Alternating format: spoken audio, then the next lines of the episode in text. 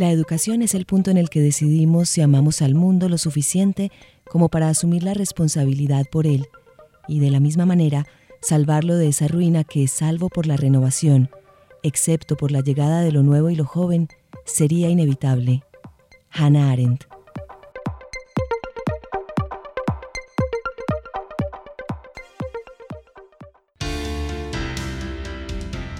Pensar en el futuro de la universidad es una tarea ineludible.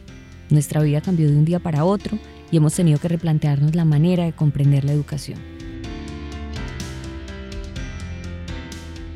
Desaparecerán las universidades tal como las conocemos. Los profesionales del futuro se formarán en las universidades. Soy Claudia Restrepo, rectora de la Universidad de AFID y les doy la bienvenida a la Universidad Imaginada un podcast para abrir la conversación sobre temas que nos mueven en la educación y que queremos compartir con ustedes.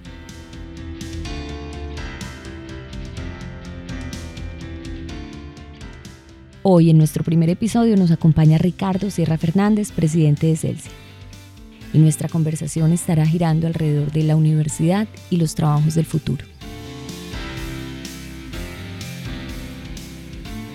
Pues voy a empezar primero, Ricardo, por Cuéntanos algo que nadie sepa.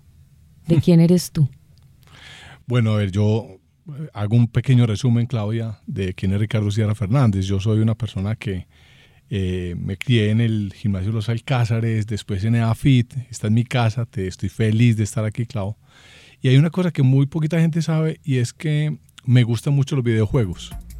Me gustan mucho los videojuegos y soy un gamer eh, lógicamente por restricciones de tiempo y de intereses eh, más limitados, pero tengo mi clan, juego un juego que se llama Destiny y, eso me entretiene mucho, me relaja y me permite tener amigos de todas partes del mundo con los que disfruto mucho. Y de todas las edades, Ricardo, millennial. Pero totalmente. ¿Cómo te parece? Yo soy el viejito de la barra. Totalmente. Pero no lo hago mal, no lo hago mal. Me defiendo contra esos millennials. Adelantado. Bueno, tú eres el presidente de Celsia. ¿Qué es Celsia?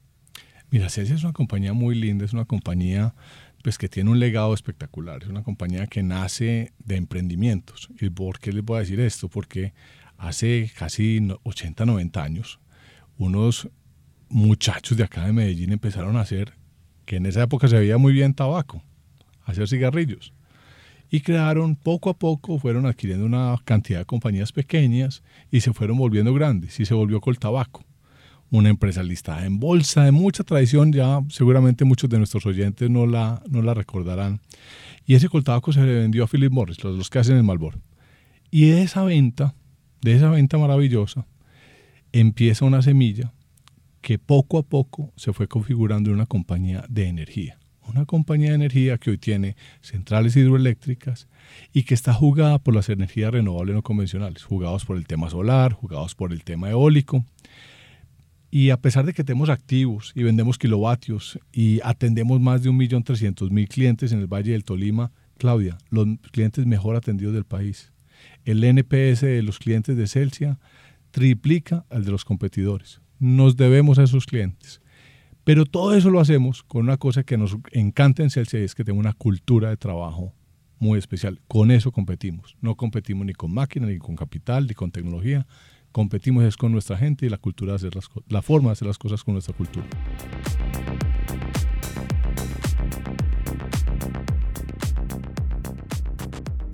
Pues bienvenida a esta conversación a todos los que nos están escuchando, la razón por la cual decidimos empezar estas conversaciones con Ricardo Sierra Fernández. Y es que a todos les debo contar que más allá de lo que él nos contó sobre sí, sobre su vida, sobre dónde estudió, él es un revolucionario. Ya vimos que eso de gamer se, debe a algo. Y le digo revolucionario porque Ricardo nos cuenta con esta historia de Celsia, por ejemplo, una transición de industria importante, o sea, cómo el producto de la venta del tabaco, que era una industria muy importante unos años atrás, hoy se vuelve el fruto de una empresa de energía. Pero además eso último que nos ha tocado sobre la cultura del trabajo es que Celsia es una empresa muy extraña, es una empresa única, con una cultura preciosa, una cultura provocadora.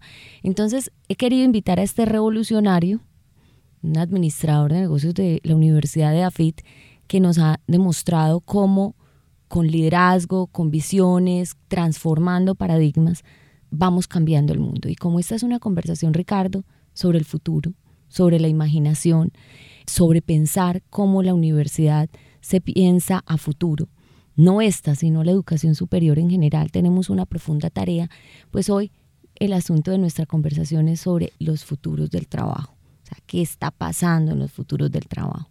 Y quiero preguntarle a Ricardo, ese visionario, esa persona que ha estado trabajando tan de cerca de la transformación de organizaciones, ¿cómo visualizas tú ese futuro del trabajo? Cuando te digo eso, ¿qué piensas? Maravillosa pregunta, Claudia. Y gracias por lo revolucionario. Me acuerdo mucho cuando empezamos esta idea de transformar la cultura de Celsia. Eso pues no fue una epifanía de Ricardo Sierra, sino que nos juntamos 30 personas. 30 personas de todos los niveles de la organización. Eh, gente que estaba recién llegada, gente que llevaba 20, 25 años en la organización. Y entre todos repensamos y nos dimos cuenta de que, como acuñábamos nosotros el término a los que les gusta la literatura fantástica de Game of Thrones, que The Winter is Coming, a esta industria de Winter is Coming nos iba a llegar pues una transformación que la estamos viviendo pues y entre esos 30 celsianos en ese momento se diseñó. Entonces ha sido un trabajo muy lindo, muy colaborativo, de mucha participación. Ahorita te contaba, Claudia, fuera de micrófono, qué significa el futuro del trabajo hoy. Hoy estamos en un gran experimento. Me acuerdo mucho, hace tres o cuatro años estábamos en una discusión sobre cómo incorporábamos trabajo remoto en las prácticas de nosotros. Nosotros éramos la típica compañía. Llegué a las siete y media a la oficina, 8 de la mañana, trabaja hasta las 5 y bueno, tenemos unas oficinas lindas, pues muy googleanas, todo lo que uno quiera. La gente pues muy contenta, va a trabajar en un ambiente laboral muy rico, pero cero flexibilidad. O sea, cero flexibilidad. A pesar de que insistíamos mucho en eso. Y la discusión sobre si dábamos trabajo remoto era si un día al mes podíamos darle a las personas, a nuestros colaboradores el trabajo remoto. Y mira lo que nos trajo este COVID. Nos cambió, pero 180 grados la dirección. Hoy sabemos que podemos hacer trabajo remoto, que lo podemos hacer productivo, forma colaborativa, somos eficientes de entregando el trabajo.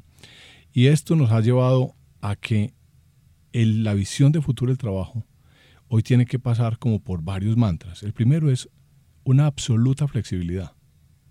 Es decir, es una flexibilidad no solamente en el trabajo remoto, sino en los horarios, en desde dónde trabaja, qué tipo de tecnología usa, herramientas colaborativas completamente flexibles y diferentes. Entonces, ese es uno de esos mantras que tiene muchas aristas. Y la arista que pasa es que dejamos de pensar en el trabajo, digamos, desde los inputs a los outputs. ¿A qué me refiero con esto? A nosotros antes valorábamos a un colaborador por el tiempo que trabajaba, no mucho por el resultado.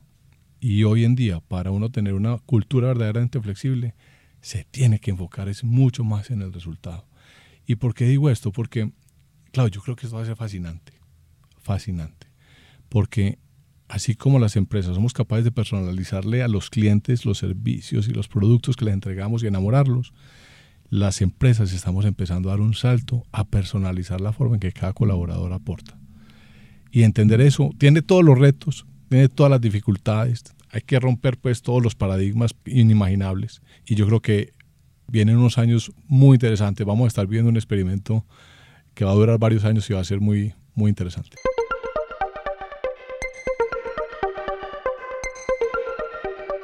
Claro, a mí me gusta eso de experimento hace muchos años atrás, y tú lo decías. Digamos que muchas de las cosas que han pasado en estos dos últimos años, llevamos 10 años atrás anunciándolas que teníamos que trabajar eh, en sistemas más digitales, que teníamos que tener actividades remotas y siempre ha habido una resistencia. Uno de los grandes retos en ese, eh, en ese escenario ha sido cómo atraer a los jóvenes al trabajo. Porque si recuerda ese gran fenómeno millennial que entonces no duran, que es que ellos solo un año, dos años y, y se van, que ya no tienen ese afán por la seguridad. Y eso ha sido como todo un reto para que las organizaciones entiendan esas nuevas generaciones. ¿Vos crees que este reto, este gran experimento del que nos hablas, le va a hablar un poco más a los jóvenes frente a que se enamoren un poco más con el propósito, se enganchen con las organizaciones? ¿Eso qué nos significará? Me encanta esa, esa reflexión sobre generaciones. La fuerza millennial va a ser el 60% de la, una mezcla, digamos, de, todo de todos los equipos de trabajo que hay en el país, pues por, por obvias razones. Va a ser la, la gran fuente de nuevas personas incorporándose al mundo laboral. Pero ¿qué le pasa a las empresas? Las empresas tenemos muchas generaciones en los equipos de trabajo. Por ejemplo, el caso de Celsius nos pasó que hace 4 o 5 años, Claudia, se nos jubilaban en 3 años cerca de 400 personas. Y éramos 1200. Imagínate que salgan 400 personas con ese nivel de información, de experiencia por la puerta de tu oficina y tú reemplazándola con millennials. O sea, vas a tener una caída en productividad, en conocimiento, en experiencia brutal. Entonces, ¿qué oportunidades tenemos las empresas hoy? Es afrontar lo de las generaciones, como a nosotros nos gusta decirlo, buscando la alquimia generacional. Es decir, los equipos de trabajo hay que pensarlos, no solamente con diversidad de género, sino con diversidad de generaciones. Entonces nosotros nos hemos enfocado mucho en eso. Y eso es maravilloso, porque el millennial llega lleno de información, con una forma de trabajo completamente diferente, colaborativo, multitask, es capaz de aprender y desaprender de una forma que, yo pues te digo que yo soy pues un poquito una generación atrasita, que es uno, uno que ha descrestado, pero necesita ver la experiencia de las generaciones que ya han estado trabajando en ciertos frentes, que han visto y ensayado y experimentado muchas cosas. Entonces, cuando tú los pones hombro con hombro, vas creando esa alquimia generacional. Entonces yo creo que hay que adaptarse completamente a los requisitos de las necesidades de los millennials, pero sin olvidar que tenemos es que crear equipos combinaditos.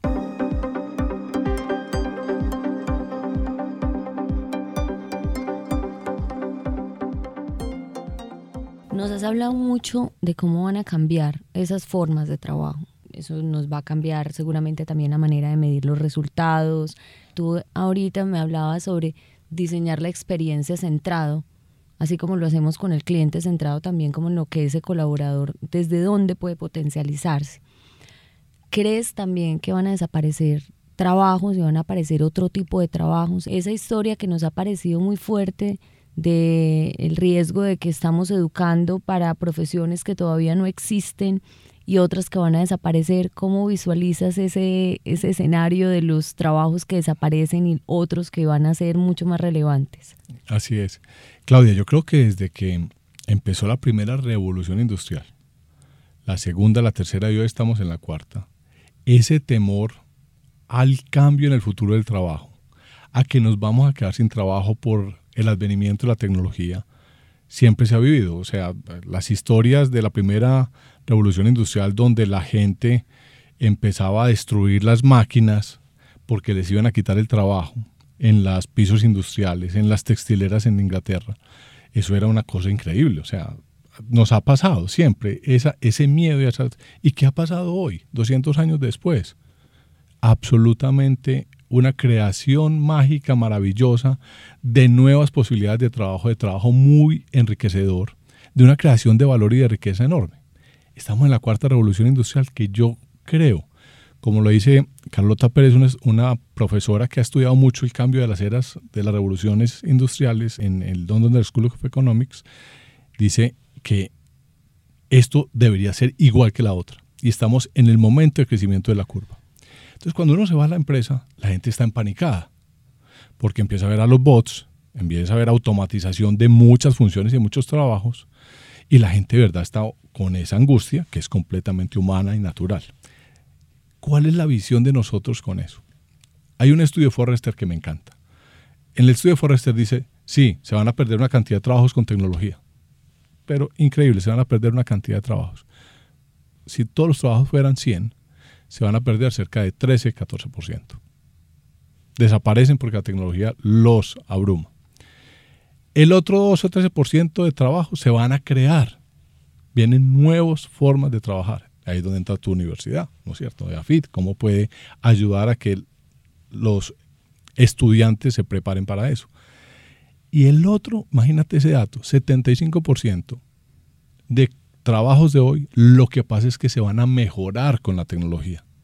Es decir, la gente va a poder usar la tecnología para eliminar ese trabajo tedioso, rutinario, en donde tú puedes poner una máquina que te haga la correlación, que te haga el algoritmo, que te haga la, la gestión de la documentación para enriquecer cómo le entregas tú un servicio, un producto un cliente, cómo interactúas tú con un equipo de trabajo, cómo haces una investigación. Y eso pasa en todos los frentes, o sea, vemos ejemplos en todos los frentes. Entonces nosotros le apostamos mucho a eso. Incluso te cuento en Celsia, para hablar de la casa, y es que le hicimos una promesa muy linda a todo el mundo. Le dijimos a, todas las personas, vamos a automatizar todo lo que podamos automatizar. ¿Para qué vamos a tener a seres humanos creativos, brillantes, sociales, haciendo cosas que puede hacer una máquina? Qué bobada. Pero si a una persona se le automatiza mucho más del 50% de su trabajo, pues cambia, queda, mejor dicho, queda como sin nada que hacer. Y le prometimos a esas personas que nadie salía de Celsius, que lo íbamos a reentrenar, que lo íbamos a llevar donde él sintiera que tuviera, digamos, más valor, más calidad de vida, que se pudiera realizar más como profesional. Y esa promesa, esa regla de oro, ha permitido que hoy tengamos una compañía de verdad muy, muy digital y que la gente abrace esas ideas y llamen a todos los programadores a que les ayuden a simplificar las cosas. Entonces, un poquitico esa es como mi visión de lo que deberíamos de las empresas asumir. Preguntémosle a la gente cómo se imagina la universidad y los trabajos del futuro.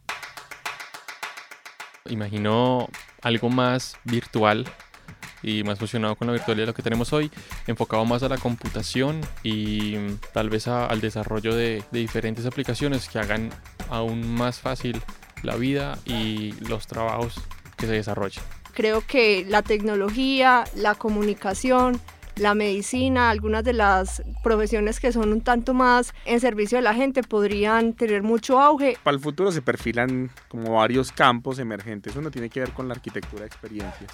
O sea, cada vez más las marcas, cada vez más los museos, el mundo del entretenimiento, el mundo de la, de la educación necesita experiencias. Entonces la arquitectura, los arquitectos de experiencias son los llamados a desarrollar proyectos y nuevas experiencias, valga la redundancia, en ese contexto. Esa es una línea muy importante. Hay un tema que tiene que ver con la creatividad asistida por inteligencia artificial. Entonces se necesita quien apoye esos procesos de ideación, de conceptualización con base en datos, en información masiva, apoyados en inteligencia artificial y en machine learning. Hay dos trabajos para el futuro, pero así muy interesantes. Bueno, yo me las imagino robotizadas me imagino algo mucho más mecanizado, algo mucho más fácil de hacer, que sea algo más rápido, que sea algo estandarizado.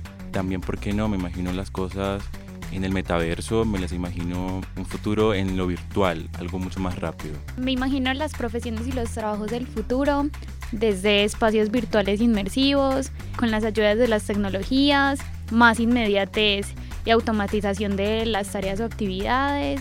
Creo que ya el ideal sería buscar más actividades o trabajos para el entretenimiento o actividades de, de ocio de las personas porque va a haber más tiempo libre para ellas. Las profesiones del futuro yo me las imagino que poco a poco van a empezar a acercarse a juntar más las ciencias humanas con las ciencias exactas. Creo que van a empezar como a difuminarse mucho más esa división y vamos a encontrar eh, cosas más cercanas como estos híbridos que han empezado a aparecer poco a poco como, no sé, la ingeniería administrativa, comunicación transmedia y vamos a empezar como a ver estos límites de esto es lo exacto, esto es lo humano, cada vez más difuminados, más cercanos unos con los otros. Y del mismo modo me imagino que el trabajo va a estar tendiendo cada vez más a que sean equipos interdisciplinarios, que busquen integrar cada vez más el mundo de la tecnología, el mundo de lo humano.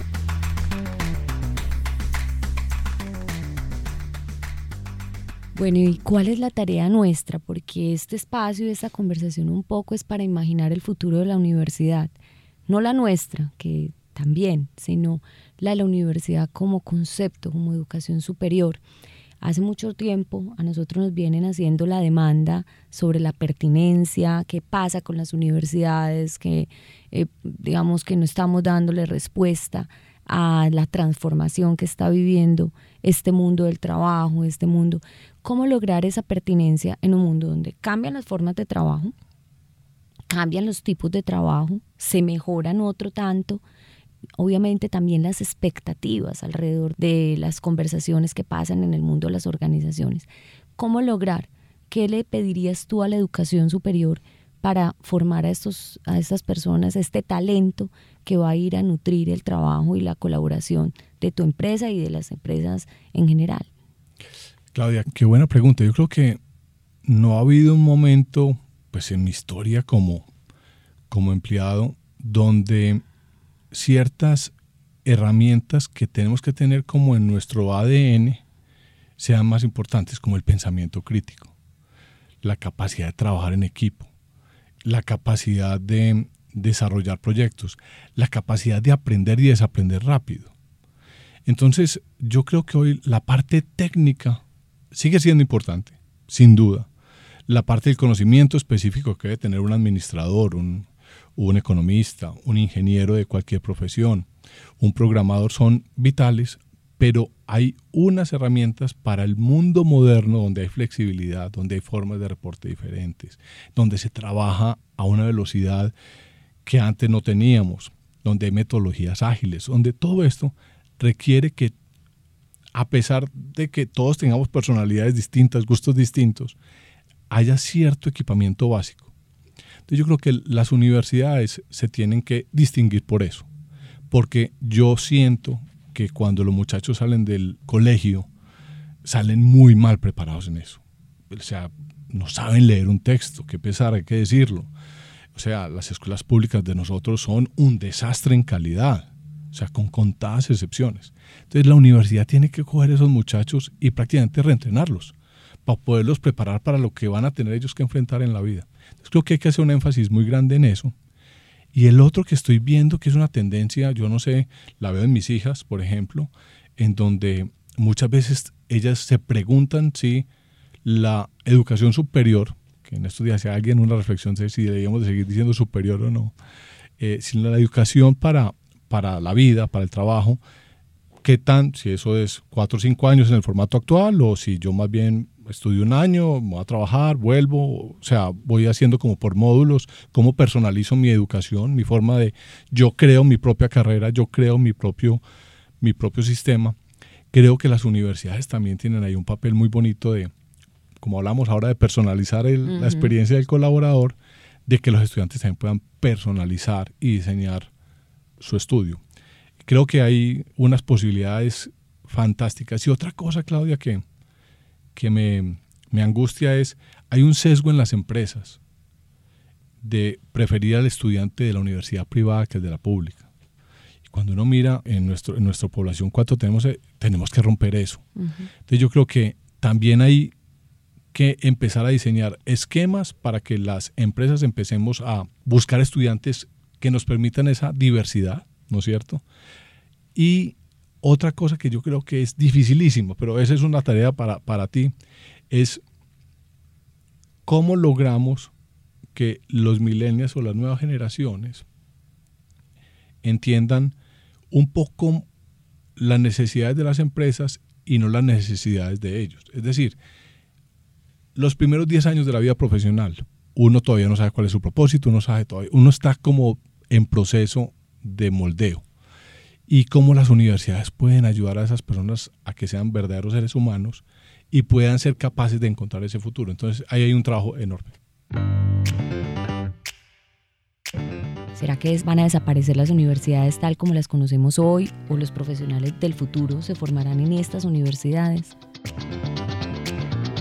Eh, no, no van a desaparecer tal cual las conocemos. Creo que siempre el ser humano va a estar en búsqueda de conocimiento. Pero sí creo que cambien pues como algunas cositas porque las prioridades van a ir como cambiando en el ser humano y entonces las universidades van a tener que buscar la manera para garantizarle eso a la persona.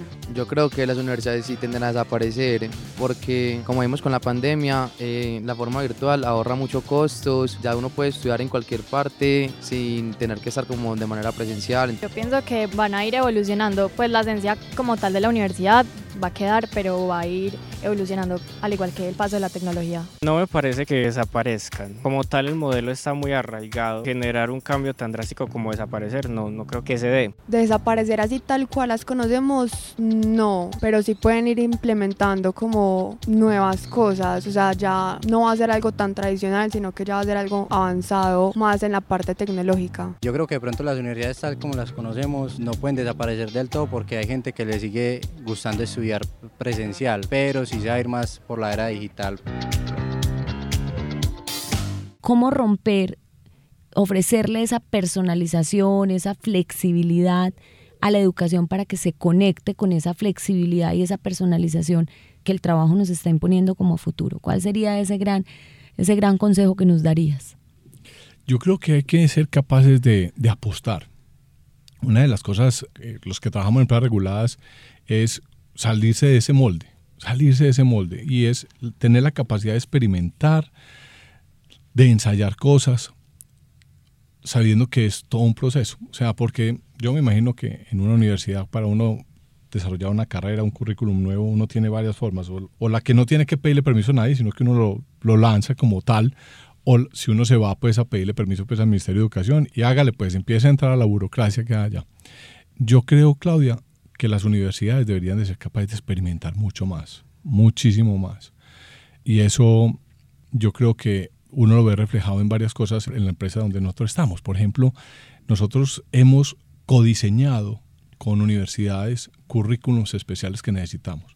Es decir, nosotros decimos, necesitamos especializarnos en un tema de mantenimiento de redes, pero no hay un curso en una universidad ni una carrera que te diga, esta es el currículum que necesitas. Entonces nos sentamos con universidades, con esos profesores y decimos esto es lo que nos sirve, esto otro, esto otro, y montamos ahí grupos de 50, 60, 70 personas que viven una experiencia de un diplomado codiseñado con las empresas de acuerdo a su necesidad, a su gusto, a su preferencia y se acomodan incluso a los horarios y a las, a las expectativas. Entonces yo creo que esa capacidad de personalizar también ahí va a ser fundamental. La otra, Claudia, que me parece a mí muy importante es cómo logramos que el acceso a la educación sea más masivo, a la buena educación. Porque yo creo que todas estas herramientas colaborativas y de tecnología nos abren unas posibilidades enormes. Por ejemplo, nosotros en Celsia tenemos una escuela naranja y la escuela naranja que hace es cogemos a todas esas pymes que nosotros atendemos en ese millón trescientos mil clientes. Pues yo te estoy hablando de pymes de Restrepo en el Valle, del Espinal Tolima. O sea, no te estoy hablando de la pyme en mitad de una ciudad grande, urbana, con todos los servicios, no. Entonces los, preparamos en temas de páginas web, de cómo hacer mercadeo, de cómo llevar una contabilidad. Cositas diseñadas a la medida. Entonces nosotros también podemos trabajar mucho con las universidades, las empresas, para llevarle a los clientes esa educación de la vida que se necesita para poder seguir siendo exitoso. Yo creo que ese concepto de eterno aprendiz también es importante llevarlo a, esos conceptos de cómo rediseñar cosas.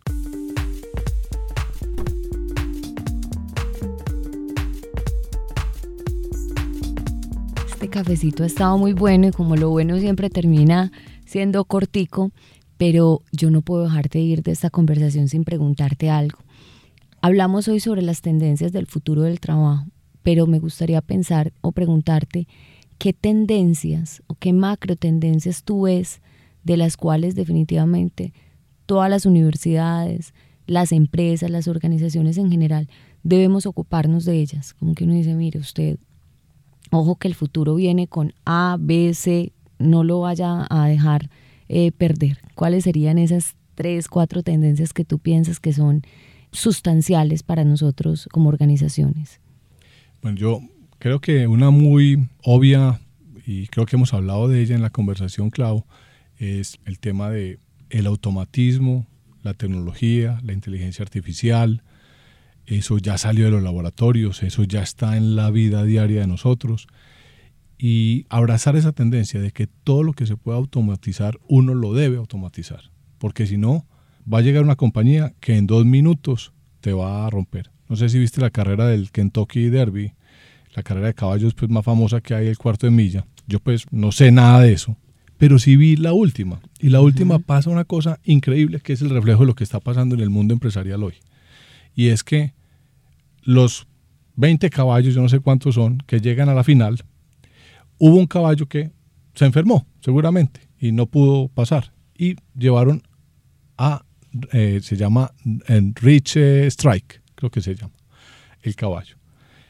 81 las apuestas, nunca nunca había pues casi que un caballo pues, tenido tan malas apuestas. El caballo sale, está de último en la última parte de la carrera, prácticamente de último, y gana la carrera, haciendo un récord en velocidad. Es lo que nos está pasando a las empresas cuando no abrazamos la tecnología. Que hoy la velocidad de adopción de tecnologías y de nuevos modelos de negocio es tan rápida que los jugadores que se empiezan en un garaje en tres años valen billones de dólares y acaban con todas las industrias.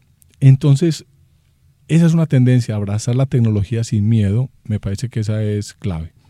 La otra, lo que hablábamos de la flexibilidad en el trabajo. Si las empresas no tenemos flexibilidad en la forma, lógicamente, si tú manejas una panadería, pues tienes que estar en la panadería a hacer el pan. Nosotros también tenemos que estar arreglando transformadores y redes y, y conectando internet. Todo eso lo hacemos. Ahí hay presencialidad, pero tenemos que darle mucha flexibilidad a ese trabajo. Si no, no vamos a traer el talento que es. Otra, y es, hemos sido muy negados para el tema de abrazar la diversidad en el, en el trabajo. No nos damos cuenta del valor que tiene la diversidad. Y la diversidad es diversidad de género, pues la obvia, que ha sido pues un, o sea, terrorífico, que le pagamos peor a las mujeres. Hoy las mujeres son, tienen mejores resultados en pruebas técnicas, en pruebas académicas, son en muchas cosas superiores a los hombres y las hemos manejado mal. O sea, eso pues es un mea culpa. Y yo creo que abrazar esa diversidad de género, la diversidad de regiones, de países, de tipos de educación, la de orientación sexual, sin miedo, porque esos grupos de trabajo tienen que reflejar lo que es una sociedad y cuando refleja una sociedad, las empresas somos más empáticas, entendemos más los problemas de los clientes y vamos a ser más sostenibles. Entonces te diría esas tres, como para decirte que me parece que son tendencias que si no adoptamos ya, vamos a estar enredados para tener empresas sostenibles.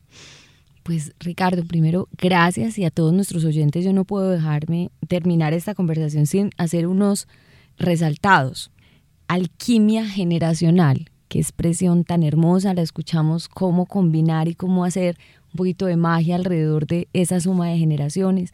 El mantra de la flexibilidad, que me lo llevo para que entonces básicamente es repetirnos y repetirnos cómo lograr esa flexibilidad. Nos dejas unas tareas importantes alrededor de la reconversión del trabajo, porque tú mismo nos has planteado, hay trabajos que van a prevalecer, hay otros. Una anécdota que no es menor y es el hecho de que tu equipo, si es, su trabajo ya se puede automatizar, pues usted se va a quedar, pero hay que acompañar a esas personas para que desarrollen otro tipo de actividades y claramente salirse del molde. Yo creo que yo titularía esto un poco como salirse del molde. Y yo creo que eso nos sirve a nosotros en este proyecto de imaginar una universidad que responda a lo que el mundo hoy está exigiéndonos. Ricardo, una última cosa que nos quieras decir para despedirte. No, Claudia, que lo que me emociona es estar aquí en la Universidad de AFIT, en mi casa, en mi alma mater, y ver a la rectora y a su grupo directivo haciéndose estas preguntas tan maravillosas que son tan relevantes para las empresas, para el futuro de nuestra sociedad, eh, me llena de ilusión y de, y de inspiración. Muchas gracias por esta conversación. No, muchas gracias a ti por este regalo de conversación.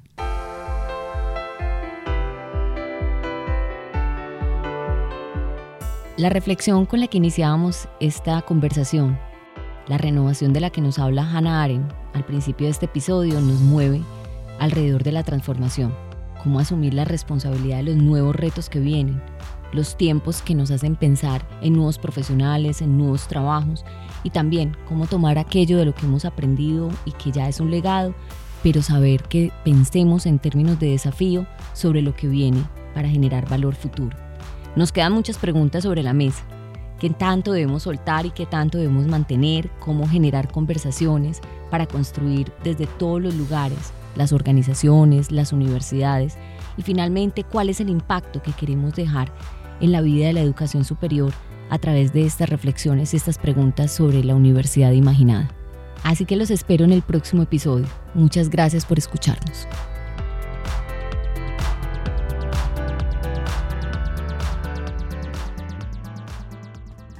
La Universidad Imaginada es un podcast para generar conversaciones en torno a los desafíos que enfrentamos como comunidad de saberes y conocimiento para impactar de forma positiva a la sociedad. Escúchalo en Spotify y Apple Podcast y encuentra contenidos adicionales en www.eafit.edu.co. una producción de la Universidad de AFIT.